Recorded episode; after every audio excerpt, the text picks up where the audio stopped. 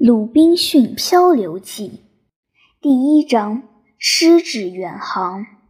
第一节：出海。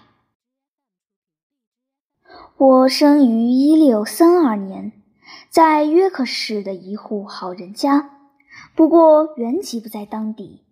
我父亲是从不来梅来的外国人，他起先法居在赫尔。他靠做买卖着实挣了一份产业，后来收掉买卖，住在约克。他在那儿娶了我的母亲。我的母亲姓鲁滨逊，娘家是当地的望族，母姓成了我的名字，所以我叫鲁滨逊·克罗伊茨奈尔。但是在英国，这个词往往被读错了音。我们现在被叫做不，我们一家子管自己叫，而且把姓也写作克鲁索，所以我的伙伴们也总是这么叫我。我有两个哥哥，一个是驻扎在弗兰达的英国步兵团中校，这个团先前由赫赫有名的洛克哈特上校指挥。我大哥在敦刻尔克同西班牙人交战中阵亡。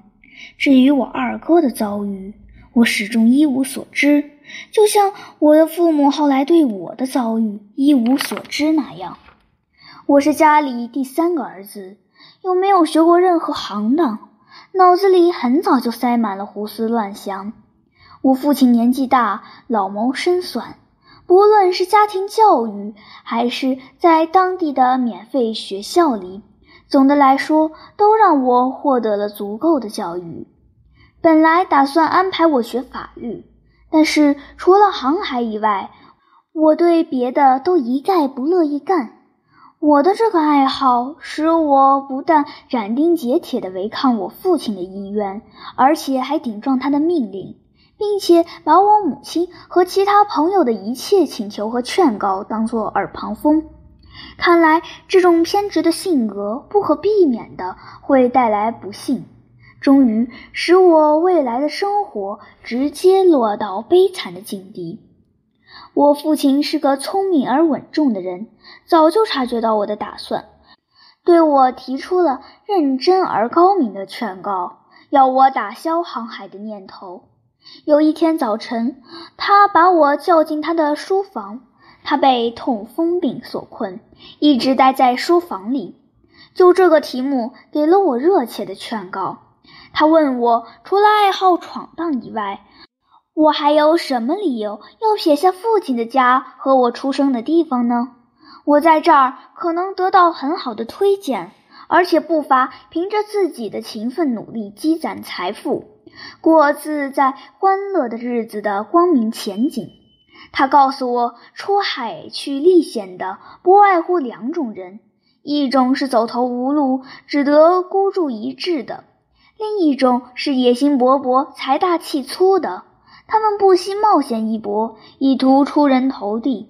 他们撇开通常的路子，另有作为，使自己成名。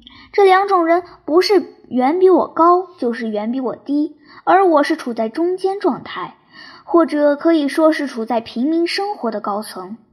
他凭着长期积累的经验，已经发现这是世界上最好的状态，是最适宜于人类幸福的状态，既不必像干力气活的人那样去经受种种艰难困苦、辛劳和痛苦，也不必像上层人士那样被。骄傲、奢侈、欲望和嫉妒所困扰。他告诉我，我只要凭一件事就可以断定这种状态是幸福的，这就是这是其他一切人都羡慕的人的处境。国王们生来就有种种重大的事情要处理，常常哀叹那些事情所造成的叫人无法忍受的后果。希望他们被安排在两个极端的当中，被安排在卑贱和伟大的中间。聪明人在祈祷的时候，既不要求贫穷，也不要求富足，证明这正是他真正的幸福标准。他叮嘱我注意这个情况，我就会老实察觉。人生的种种苦难几乎被人类中高层的和低层的分尽了，而受害者中要数中间阶层的最少。他们不像高层的或者低层的人那样经历那么多荣辱沉浮，而且他们既同那些生活不自检点、骄奢淫逸、铺张浪费的人不一样。也同卖力气、做苦力、缺吃少穿、饮食低劣或者吃不饱的人不一样。那两种人由于他们的生活方式，自然而然地造成身心失调的后果。但是中间阶层的在身心方面都不会轻易害上那么多疾病，他们的生活被认为具有一切优点，会得到一切享受。只有中产之家才能获得平静和富裕，中间阶层的生活会带来节制、适中、安静、健康、友好的往来，一切令人愉快的娱乐和一切吸引人的乐趣，叫人感到幸福。人们这样毫不张扬、顺顺当当地度过一生，舒舒服服地走过人世，不被体力劳动和脑力劳动所困扰，不必为每天填饱肚子而被迫去过被奴役的生活，或者被种种叫人焦头烂额的境遇所困扰。这种困扰剥夺了心灵的平静和肉体的休息。他们不会被嫉妒的火焰，或者暗中追求重大成就的烈火似的欲望所焚烧，而是在自在的境遇中风平浪静地走过人世，明智地品尝丝毫不带苦味的甜蜜生活，感受到那是幸福的生活，而且根据每天的经历，更明智地品味这种生活。接着，他热切的，而且态度极亲切的竭力劝说我：别年少气盛，别一时失足落入苦难。而我靠着造化和出生的情况来看，是可以免得吃这苦头的。我用不着挣钱糊口，他会扶助我成功，尽力使我正正当当的进入他刚才向我介绍的那种生活状态。要是我这辈子在世上活得不很自在、不很幸福的话，那完全是我命该如此，或者一定出了什么差错，才给挡了道。他还表示，他已经提醒我，他知道那些我将要采取的行动对我有害，已经尽了责任，所以他丝毫也用不着承担任何责任了。一句话，要是我按照他的指示待在家里不外出的话，他会为我干种种大力相助的事情。为了免得插手我将来的不幸，所以不愿给我任何出走的鼓励力。最后，他告诉我，我的哥哥恰恰是我的例子。他对我哥哥也做了同样满腔热情的劝告，劝我哥哥别去参加那场低地战争，但是白费唇舌。我哥哥身为年轻人，一心向往戎马生涯，终于参了军，在那儿送了命。接着他说，尽管他会不断的为我祈祷，然而他会直言不讳的跟我说，要是我采取了那个愚蠢的行动的话，上帝不会祝福我的。还说，我将来可能在无处求助、摆脱困境的时候，有时间回想起当初是怎样不把他的劝告当一回事的。我深深地注意到，他的最后一部分谈话确实跟预言一样正确。尽管我认为我父亲并不知道我后来的情况，完全给他说中了。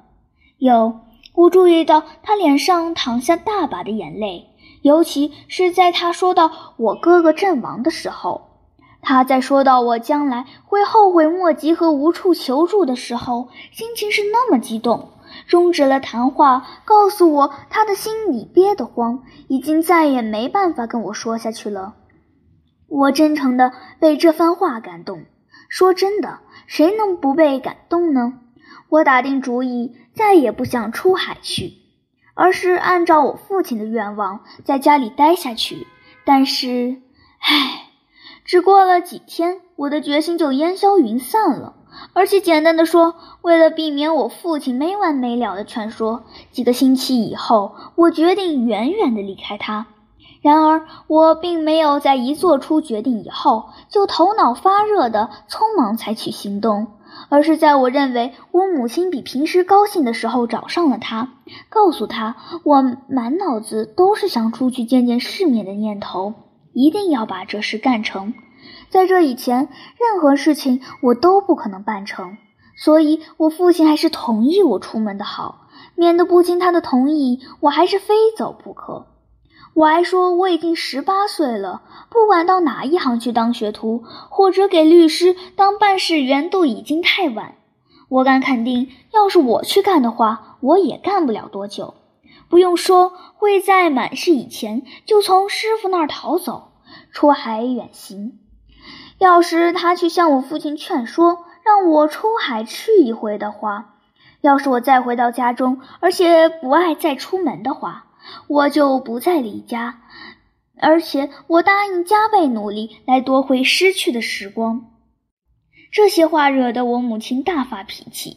她告诉我，她知道跟我父亲谈任何这样的事情毫无用处。她知道的很清楚，什么是我的利益所在，压根不会同意我去干任何对我大有损害的事情。他还说，他想不通我跟我父亲进行了那么一场谈话，我父亲做了他知道的这种种情真意切的叙述以后，我怎么还能想到这种事情？他还说，要是我一定要把自己毁了的话，那也没法挽救我。但是我可以相信，我永远得不到他们对这件事的同意。拿他自己来说，他绝不愿对我的毁灭插手，我也永远没有可能说。尽管我父亲不同意，母亲却是同意的。虽然我母亲拒绝向我父亲传话，然而后来我听到，他还是把这场谈话原原本本地向他转告了。我父亲听后，先是表示出极大的担心，接着又叹了一口气，跟他说：“这孩子要是待在家里的话，不愁得不到幸福。不过，要是他出海远航去的话，他会成为世界上最不幸的可怜虫。”我不能同意他这么干。几乎一年以后，我才离开家。不过在这段时间里，我继续固执地把一切劝我安心做买卖的劝告当作耳边风，反而常常劝我父亲和我母亲别那么斩钉截铁地下决心。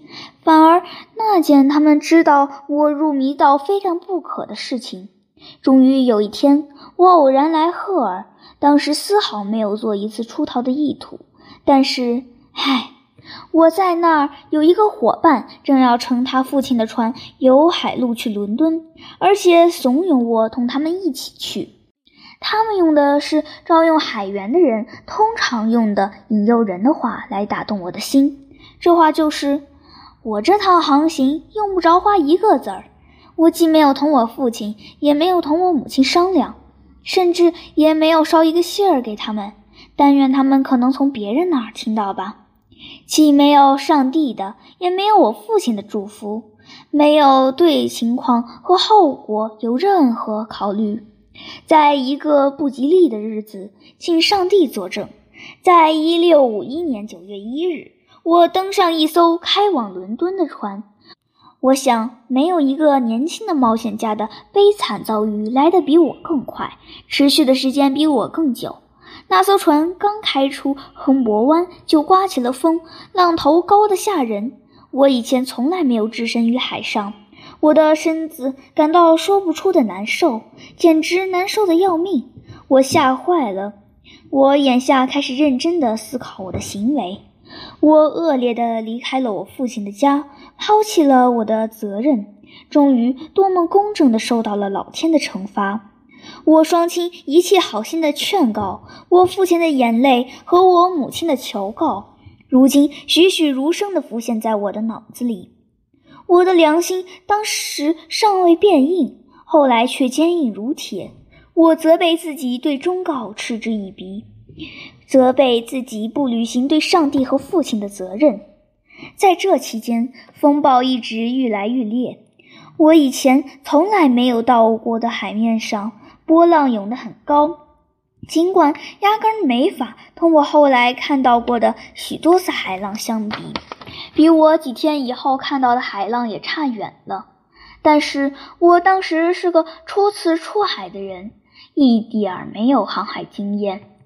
这种白浪滔天的景象已经足够吓得我魂飞魄散了。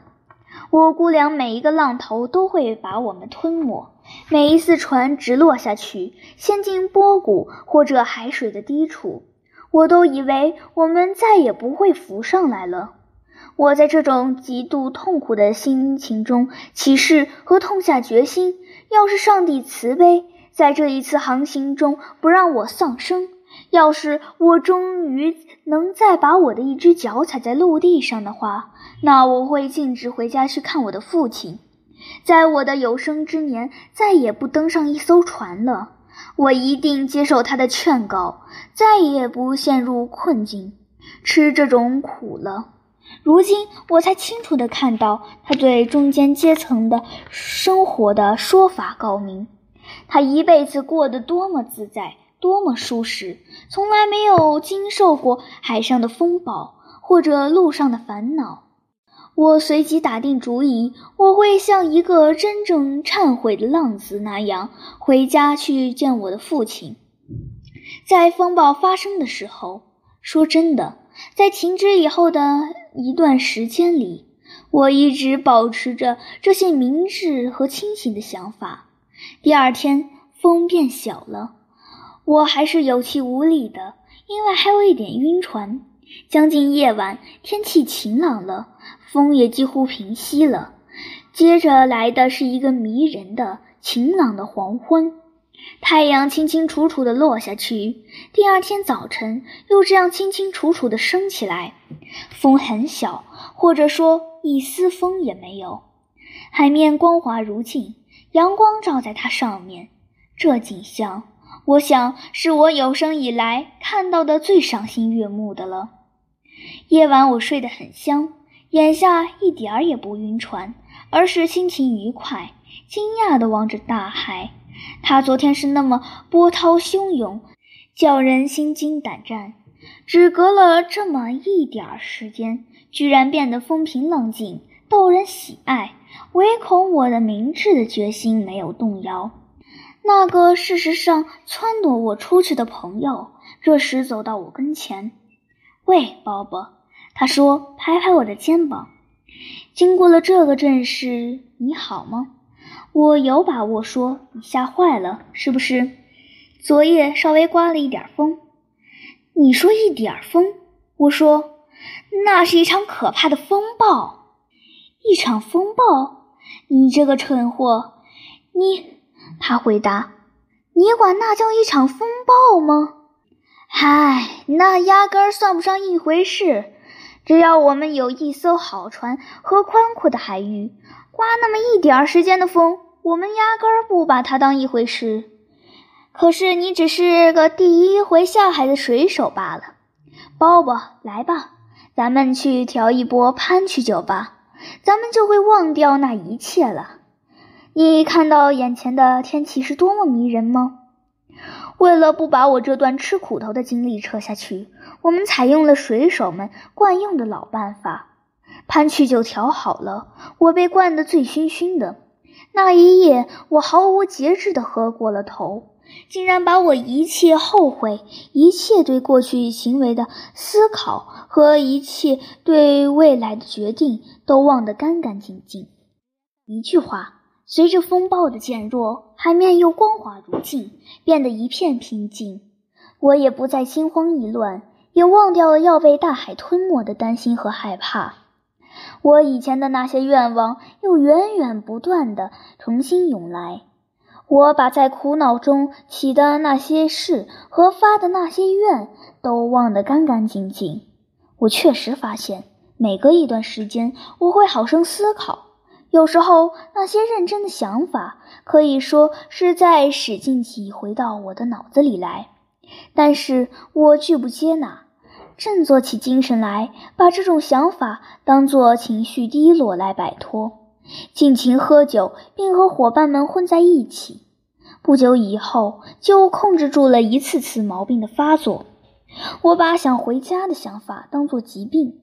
五六天以后，我像任何下定决心不愿受良心打扰的年轻人所能希望的那样，完全战胜了良心。但是正因为这个，我还得经受一场考验。上帝在这样的情况下，往往下决心采取这样的手段，对我毫不宽恕。因为我要是不把这一回化险为夷，认为是得到了解救的话，那下一个考验就一定会使我们中间最顽劣、最强硬的家伙都承受考验危险，祈求天意的仁慈。我们在海上航行了六天以后，进入亚毛斯港外的毛博地带。由于船是逆风航行，而且风不大。所以，自从遇上风暴以来，只航行了很短的一段路程。我们不得不在这儿锚泊。由于一直是逆风，换句话说是西南风，我们在这儿停泊了七八天。这段日子里，有大批从纽卡斯尔来的船只进入毛博地带。亚毛斯是个有各地船只来往的港口。船只在那儿可以等起了顺风，开进那条河去。我们本来不用在这儿停泊这么久的，而是乘着涨潮向河流的上游驶去。但风刮得太大了，我们待了四五天以后，风刮得更大了。然而，由于那片毛博地带被认为同港口一样安全可靠，毛博的位置又好。而我们的毛博装置又很牢固，我们这些人都没有一点心事，一点儿也不担心危险，而是按照海上生活的方式，把时间花在休息和寻欢作乐上。但是第八天早晨，风变大了，我们大伙都动手干活，卸掉中桅，把一切安排得妥妥帖帖，把门窗关得严严实实。让船员可以尽可能方便地操纵船只。将近中午的时候，海上已经白浪滔天，船头已经泡在海水里，船里也灌了几次水。有一两回，我们以为我们的锚已经被风浪移动了。这时候，船长吩咐把备用的大锚抛下去，这样我们在前面抛了双料锚来停泊。两条锚链绕在锚链定固端上。说真的，这时候刮起了可怕的大风暴。当时我甚至开始在那些经惯风浪的水手的脸上也看到了恐怖和惊讶的神情。船长虽然聚精会神地干着保全船只的事情，然而一会儿走进，一会儿走出的他，在我隔壁的舱房。我可以听到他几次在低声对自己说：“主啊，对我们发发慈悲吧！我们全都要玩完了，我们全都要没命了。”诸如此类的话。在最初发生慌乱的时候，我处在浑浑噩噩的状态，一动不动地躺在一般水手住的舱房里，没法说自己是什么心情。我没法再像上次那样忏悔。我已经把那些忏悔之词明目张胆地踩在脚底下，硬下心来嗤之以鼻。我原以为死亡的痛苦已经过去，这一回也同上一回一样不会出事的。但是，正像我刚才说过的，等到船长走过我的身边，说我们都将玩完的时候，我吓得没命了。我起身离开自己的舱房，向外看去。这样叫人惊恐的景象，我有生以来还没有见过哩。一个个海浪比山还要高，每隔三五分钟就向我们撞来。在我还能向周围看的时候，我只看到形势险恶、危机重重，除此以外别无所见。我们发现两艘停泊在附近的船，由于货装的多，吃水深，已。已经砍掉了船侧的那些桅杆。那时，我船上的人大声喊叫。原来，停泊在离我们一英里外的一艘船沉没了。又有两艘船经不住风吹浪打，已经走锚，现在身不由己地离开锚泊地带，向大海飘去。船上一根桅杆也没有了。那些小船倒应付的挺有办法，在海面上还不至于那么摇摆颠簸。有两三艘小船凭着一面撑杆帆顺风航行。从我们的船旁经过，飞也似的驶去。将近黄昏的时候，大副和水手长都请求我们的船长让他们砍掉前桅，船长迟迟不同意。但是水手长向他断言，要是他不愿意砍的话，那么船就会沉没。他终于同意了。他们砍掉前桅以后，只剩下一根孤零零的主桅。可船仍然摇晃得那么厉害，迫不得已，他们把主桅也砍了。于是甲板上平平坦坦，一根桅杆也没有了。我只是一个初次出海的人，上一回只遇到了一点风浪，就吓得丧胆亡魂，所以任何人都不难判断我眼下处在怎样的心境中。但是，要是我能在多年后回想起我当时的心情的话，我心里最害怕的倒不是死亡，而是我表示过对出海的后悔，然后又回到最初，恶劣的下定出海的决心。这种害怕的程度十倍于对丧命的恐惧。这种想法加上对风暴的害怕，使我陷入一种没法用言辞表述的境地。但是最糟糕的情况还没有来到，风暴持续着，来势那么猛，连那些老水手都承认，他们以前从来没有经历过比这更糟糕的风暴。我们的船是艘好船，但是装了许多货，在海中不停地颠簸，水手们时不时地高声喊叫，船要泡汤了。我这个外行倒显示出有利的一面，我不懂得他们说的泡汤是什么意思，问了以后才心里有数。然而风暴是那么猛烈，我看到了一个不常见的现象：船长、水手长和一些比其他有脑筋的人都在祈祷了，而且随时在估计船会沉入海底。半夜里，我们已经受尽折磨了。有一个特地到下面去查看的人大叫起来：“我们的船漏水了！”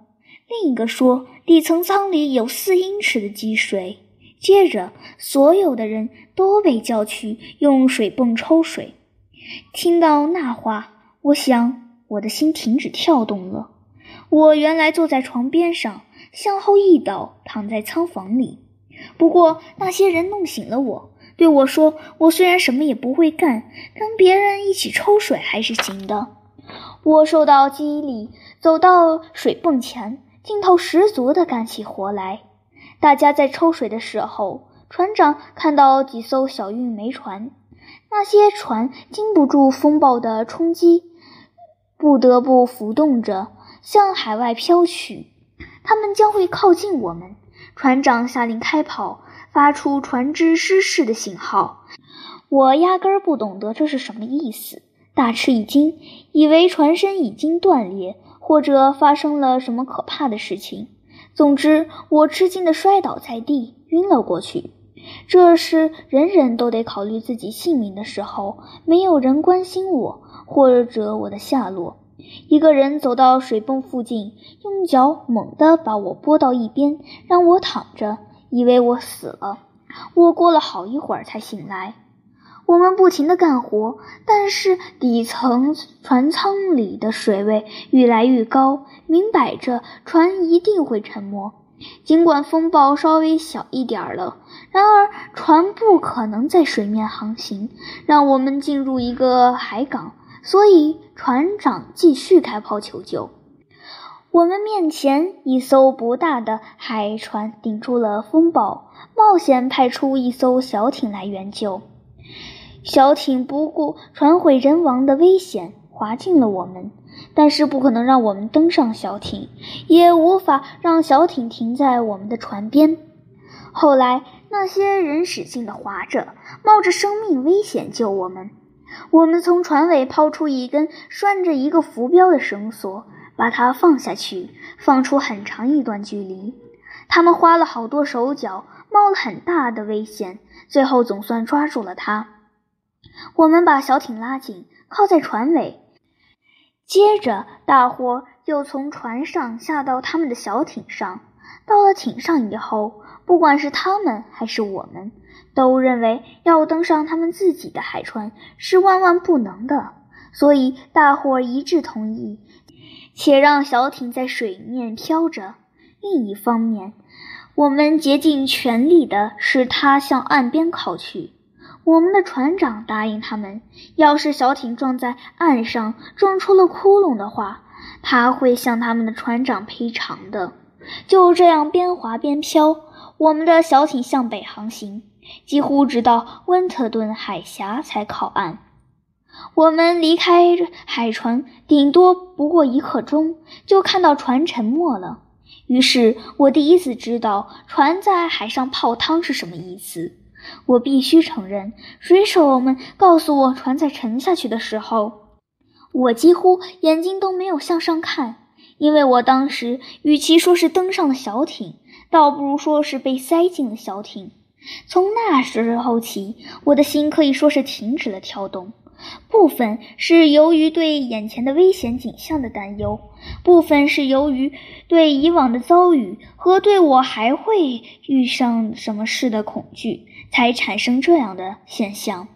尽管处在这样的情境中，人们还是使劲地向岸边划去。